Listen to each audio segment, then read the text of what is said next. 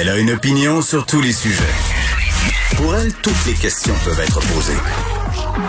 Geneviève Peterson. Cube Radio.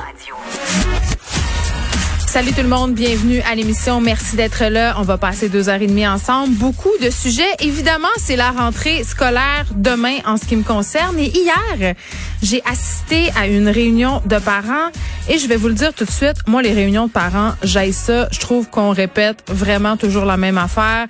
800 fois les mêmes affaires. On pourrait tout régler ça par courriel, mais là, j'ai envie de vous dire qu'au nombre de courriels que je reçois des écoles de mes enfants, j'étais peut-être un peu contente de régler ça hier en personne. Et moi, évidemment, euh, c'était pour mon fils de 5 ans qui fait son entrée à la maternelle. Et normalement, j'y serais pas allée à cette rencontre de parents-là. Là, je vais être honnête avec vous. Parce que, bon, mes deux filles sont passées par là. C'est une réunion pour nous expliquer le fonctionnement de l'école. Mais COVID oblige, je me suis dit, il faut absolument que je sois présente. Donc, je me pointe là hier et la professeure de mon fils dit, mon Dieu, je n'ai jamais vu autant de parents présents. Tous les parents étaient là finalement pour poser leurs questions. Nous ont expliqué le fonctionnement de l'école comme à l'habitude. Honnêtement, là, ça sera pas si compliqué que ça. Tu sais, je sais que j'ai j'ai eu beaucoup d'inquiétudes. Je me suis dit est-ce que ça va rouler comme du monde? Euh, Bon, mon enfant évidemment est âgé de moins de 10 ans, n'aura pas à porter de masque, mais euh, somme toute, ils sont assez bien organisés au niveau de la sécurité là, je me dis ça a l'air bien.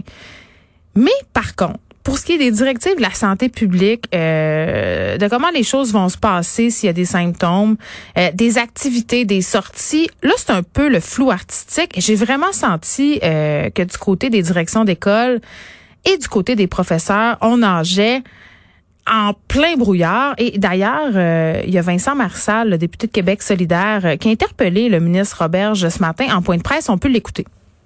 Moi, je suggérais au ministre Roberge de débrancher son disque de Bob Marley. Don't worry, be happy, là, ça va faire. C'est le bordel, cette rentrée-là. Moi, j'en ai quatre enfants à la maison, là, dans trois niveaux différents. On reçoit des messages des directeurs d'école le samedi matin qui nous disent qu'ils savent pas exactement comment ça va fonctionner. là, le ministre nous dit, ah, ben, on va lancer une grande campagne de recrutement de profs. Mieux vaut tard que jamais, dirais Bon, on va tout de suite se dire que Don't Worry, Be Happy, c'est pas Bob Marley, c'est Bobby McFerrin. Mais bon, on pardonne à M. Marshall pour ce lapsus. Mais quand même, euh, il met le doigt sur quelque chose d'important et sur une des inquiétudes euh, partagées par plusieurs parents d'enfants, euh, de nombreux enfants en fait. Parce que c'est sûr que si tu juste un enfant à une seule école, gérer tout ça, c'est pas la même chose que si tu en as trois à trois niveaux différents dans d'autres écoles. Puis je vous en ai déjà parlé, le, nombre de courriels que je reçois euh, de la part des directions d'école, des professeurs, euh, du service de garde. Une journée, là, j'ai arrêté de compter à 38 courriels des écoles. Je veux dire, juste lire ces courriels-là, c'est une job à temps plein. Puis pour vrai, là, je suis pas de mauvaise foi en ce moment. Là, je les lis, ces courriels-là. Et je comprends qu'en ce moment, c'est la seule façon efficace de communiquer avec les parents, qu'on a sans cesse de la nouvelle information, qu'on a des trucs qui rentrent au compte-goutte. Mais je vais pas retenir tout ça. Encore hier, un long message de l'école secondaire de ma fille pour la gestion de la cafétéria. Ça va être un véritable tour de force de gérer les repas des étudiants parce qu'évidemment, on nous a dit cet été, ben écoutez là, ça serait mieux que vos enfants aillent dîner à la maison. Ben c'est pas possible pour la plupart des parents. Je veux dire, on n'est plus en 1922 là, le monde travaille, il y a plus une mère à la maison pour faire du ragoût sur l'heure du dîner, OK? Donc, il faut s'arranger, il faut que les enfants dînent à l'école, que voulez-vous, c'est ça. Et là, ce sera euh, chacun son tour, chacun chaque niveau devront présenter leur carte étudiante. Donc très très compliqué est très, très paniquant pour certains étudiants qui éprouvent déjà des problèmes d'anxiété, euh, des troubles d'apprentissage. Et vraiment, hier, j'ai senti les profs dépasser, non seulement sur comment les choses allaient se vivre euh, jour après jour, puis, puis je le répète, le truc du masque, c'est vraiment pas là-dessus que je veux tabler. Là. Ça, a été bien intégré par les professeurs. Ils comprennent euh, les enfants aussi, comment ça va se passer.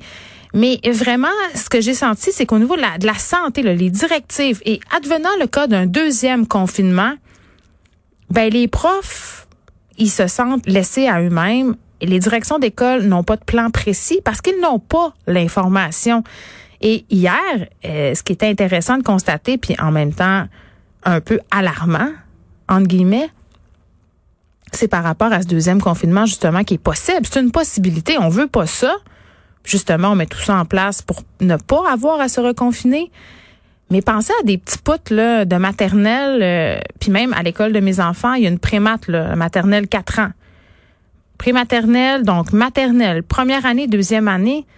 L'enseignement à distance pour ces enfants-là, c'est un défi absolument impossible à relever. Ils ont à peu près cinq minutes d'attention soutenue. La gestion de classe devient éminemment compliquée. Donc vraiment, euh, les professeurs se posent beaucoup de questions. Et bon, je vais faire une petite croche sur la, la mère Esplante parce que à l'école euh, de mon plus jeune, ils ont décidé de faire une rue piétonne face à l'école, c'est-à-dire la rue transversale qui est normalement le débarcadère des parents et le débarcadère surtout des autobus.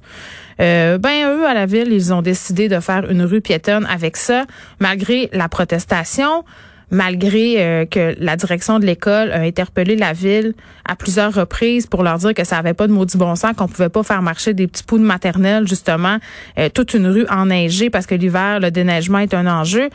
Ils nous ont raconté hier la bataille épique justement entre la ville de Montréal et l'école que fréquente mon fils. finalement, la ville a fait un compromis, on décide de reculer deux blocs de béton pour que l'autobus puisse se stationner au bout de la rue. Mais ça fait quand même une centaine de mètres à des petits-enfants de 4-5 ans à marcher, des parents qui pourront pas aller porter leurs enfants en voiture. Puis là, je sais que vous allez me dire, là, Geneviève, tu fais une petite obsession sur la voiture, mais c'est parce que c'est pas tout le monde qui peut, hein, euh, se permettre d'aller porter son enfant à pied, de revenir chez soi pour ensuite prendre la voiture et se rendre au travail ou prendre le transport en commun. Et d'ailleurs, tantôt, Léa Sreliski sera là, notre collaboratrice, et elle, elle est comme moi, elle a trois enfants, et avec son chum, ils ont décidé de vendre leur voiture. Ils vivent à Montréal et ils sont capables de mener leur vie en utilisant les services de communauté. Et moi, j'ai bien hâte de l'entendre, euh, à savoir comment elle fait. Autre sujet, censure. Point d'interrogation le roman d'Agatha Christie, un roman éponyme, un des plus vendus au monde et des plus lus, Dix petits nègres, va être rebaptisé. Euh, c'est le petit-fils, en fait l'arrière-petit-fils d'Agatha Christie, James Pritchard, qui a pris cette décision-là. Ça s'appellera Ils étaient dix et évidemment tout ça arrive dans la foulée du Black Lives Matter et de la discussion qu'on a au niveau de la société sur le racisme, le racisme systémique. Et moi, je vois ça et je me dis, je trouve que c'est une pente un peu savonneuse. C'est-à-dire, oui, il faut remettre en question peut-être euh, la place des personnes racisées dans les œuvres de fiction qu'on crée aujourd'hui. Je pense que c'est une réflexion qui est fondamentale. Qu'est-ce qu'on dit aussi quand on est un créateur et qu'on décide de prendre position avec une œuvre d'art, que ce soit un livre, une pièce de théâtre, un film? Il y a une responsabilité comme créateur de mettre en scène des personnages qui sont euh, en adéquation, si on veut, avec l'évolution de la société. Tu sais, on pourrait plus voir un James Bond aujourd'hui taper les fesses euh, d'une madame euh, sans comme si c'était normal. On, est ailleurs, puis ça, je pense que tout le monde en convient, mais dans le cas d'œuvres qui datent d'avant tu sais, on, on, parle, on parle de 10 petits nègres, mais il y a eu une polémique aussi autour d'Autant en emporte le vent. là, ça s'inscrit dans une époque. C'est ça qui en fait la pertinence. Alors qu'il y a des œuvres qui ont été faites au temps du colonialisme et qui mettent en scène une des aberrations de l'humanité, c'est-à-dire le racisme, l'esclavage. Mais ça, ça reste que c'est le témoin de quelque chose. Est-ce qu'on va enlever Racine des bibliothèques? Racine, c'est ce livre qui raconte l'histoire d'un esclave. Est-ce qu'on va enlever Belle du Seigneur, euh, qui a gagné des prix? Un roman euh, incroyable où on a euh, pas Belle du Seigneur, pardon, bienveillant, pardonnez mon lapsus, où on a euh, un, un officier nazi qui se raconte, euh, puis encore là, un, un, officier nazi homosexuel. Est-ce qu'on va enlever ça?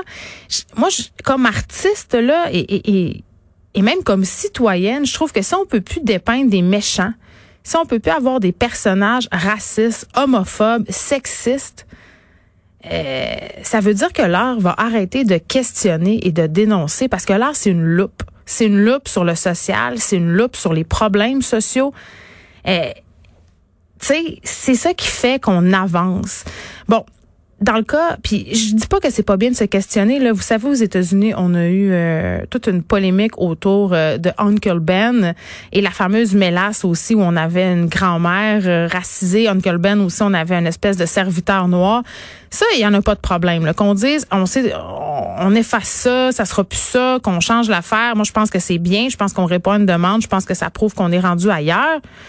Mais dans le cas d'un livre qui a été écrit à, une certaine époque, je ne vois pas ce que le fait de changer son titre va amener au débat sur le racisme. Je pense qu'on a beaucoup d'autres pions euh, de, de clous on a d'autres clous sur lesquels on devrait taper avant ça, là, hein, euh, que changer le titre euh, d'un roman, ça change rien que 10 petits s'appelle 10 petits puis par ailleurs, c'est en lien direct avec ce qui se passe dans l'histoire. Donc, c'est un peu un coup d'épée dans l'eau.